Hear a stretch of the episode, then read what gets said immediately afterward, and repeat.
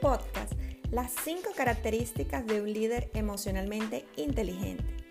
El liderazgo se ha convertido en una herramienta imprescindible para las empresas al momento de tomar la decisión de tener éxito o simplemente no. De hecho, en cada ambiente que frecuentamos existe la figura de un líder que puede ser positivo o negativo, dependiendo de su enfoque, realidad y emociones que éste maneje con frecuencia. La influencia que un líder tiene sobre su equipo va a permitir relacionarse mejor con aquellos con los cuales trabaja. Además podemos observar cómo el liderazgo en estos últimos años ha estado en constante evolución, pasando de ordenar algo a solicitarlo, de ignorar a las personas a comprenderlas. Es la posibilidad de mantenerte actualizado dentro de la sociedad y de inspirar a otros a lograr sus propias metas. Si tú estás en la posición de líder, es importante que sepas que lograr objetivos y metas planteados en una empresa o en un equipo de trabajo es una tarea que exige de nosotros mismos primero conocernos como seres humanos. No es solamente centrarte en las necesidades de la empresa, es comprender a los miembros que trabajan en ella. El líder debe ser una persona capaz de influir en otros para lograr lo que se espera.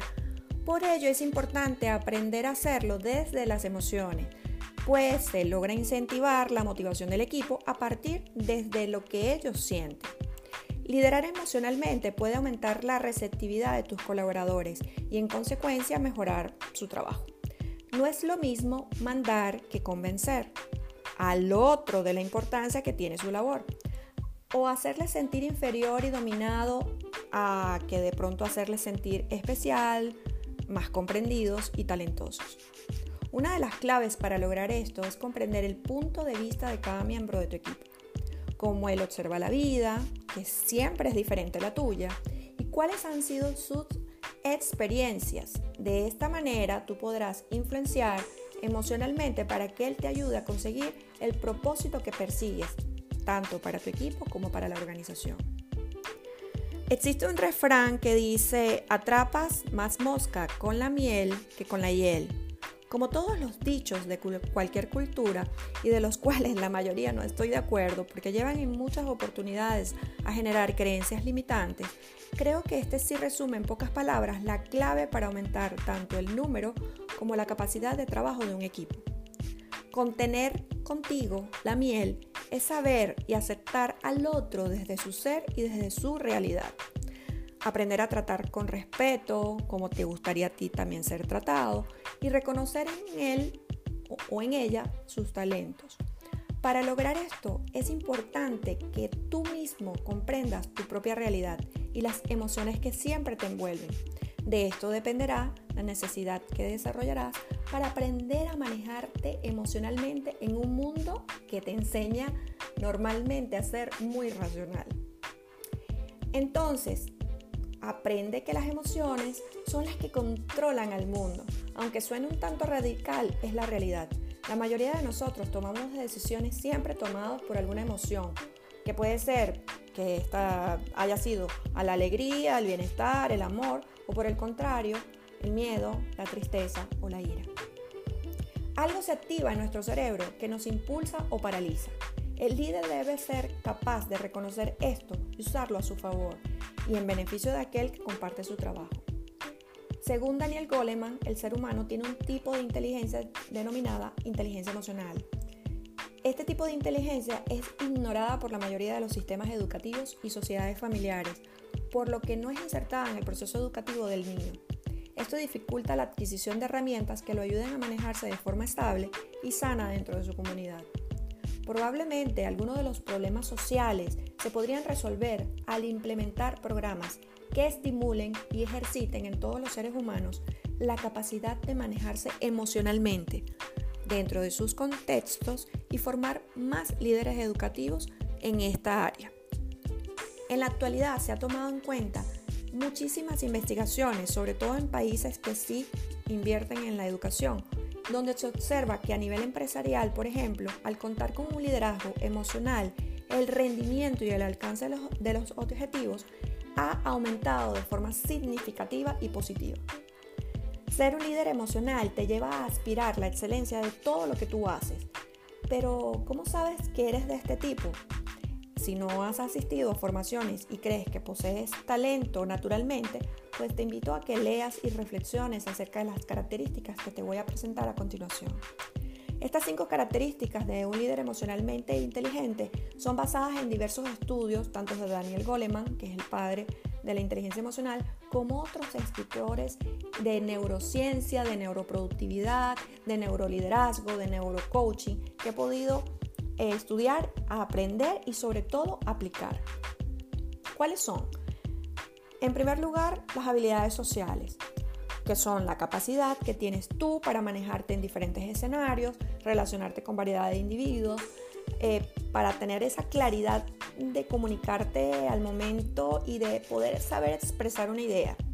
Debes saber capaz, debes ser, perdón, capaz de apoyar a los tuyos y escuchar tanto las buenas como las malas noticias.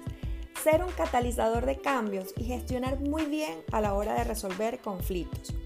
Al líder con buenas habilidades sociales le encanta el networking, la interacción y humanizar con su cargo.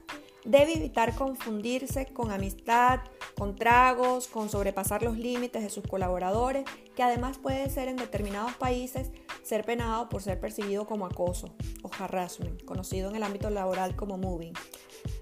El segundo sería la autorregulación.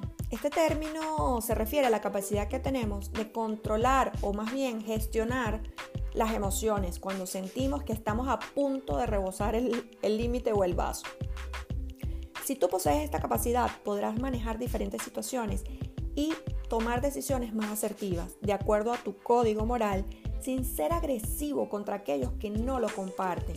Es decir, a veces, eh, y te lleva a este tercer punto, que es la empatía, que es, aunque tú no compartas algo, poder comprender al otro, entender sus sentimientos, conocer sus talentos, sus habilidades.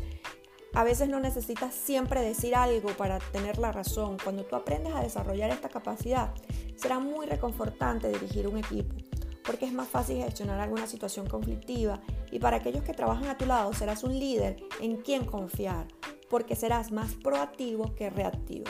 Recuerda que normalmente recibimos lo que damos. El cuarto punto o la cuarta característica es la autoconciencia y el autoconocimiento. Es poder mm, saber reconocer tus emociones, tus fortalezas, también tus debilidades, a partir de la reflexión de tu propio comportamiento de tus preferencias, de tus valores, incluso de tu espiritualidad. Nadie puede dar lo que no tiene, así que para poder impulsar a otros debemos conocer hasta qué punto hemos llegado y somos capaces nosotros mismos de trascender. El quinto sería la motivación. Los líderes que cuentan con esta característica tienden a lograr sus objetivos de forma rápida porque los asumen como propios. Tienden a ser ambiciosos con respecto a sus logros por eso sus estándares de excelencia son altos, son optimistas y persistentes para alcanzar sus metas a pesar de cualquier obstáculo o las veces que estén fracasando o intentando hacer cosas.